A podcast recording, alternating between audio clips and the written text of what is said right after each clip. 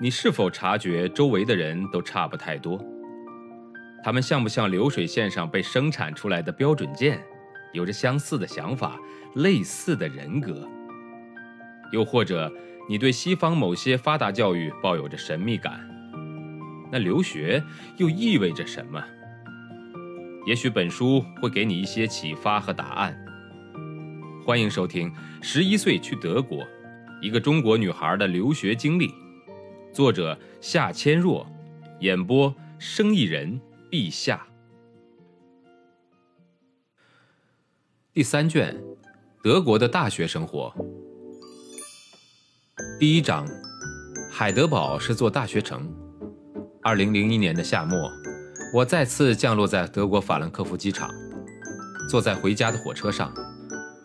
我观赏着两旁那些小镇、树木以及卧着的牛羊的大片草地组成的欧式风景，很难相信自己离开这里已经整整四年之久了。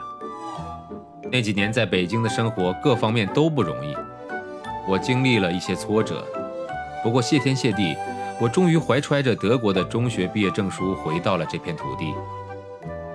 其实从生活角度讲，我认为中国和德国各有各的好处。在两个国家生活都可以适应，可是眼下求学的路程是我生活的中心，我只能在德国走完这条路。爸爸把我们在德国的家搬到了路德维希港，这是一座紧挨着莱茵河的城市。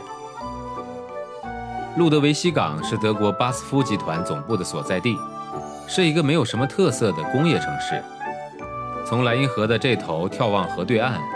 就是我小时候一直居住的城市曼海姆，只需穿过河上的大桥就能走到对面。第二天，我就迫不及待地去海德堡大学注册了。在德国，火车是再方便不过的交通工具，有很多频繁往返于城市间的短程火车。从路德维希港坐火车出发，三分钟后便驶入曼海姆的火车站，二十几分钟以后就到达了海德堡。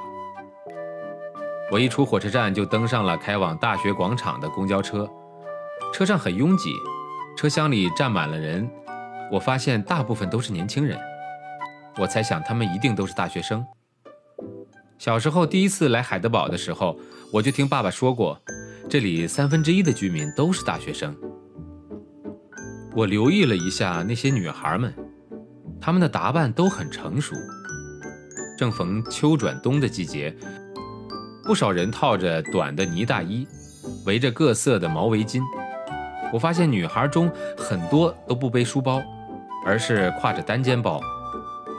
站得离我很近的一个女孩正在打电话，我听到了她和电话那头聊着自己这学期选了些什么课。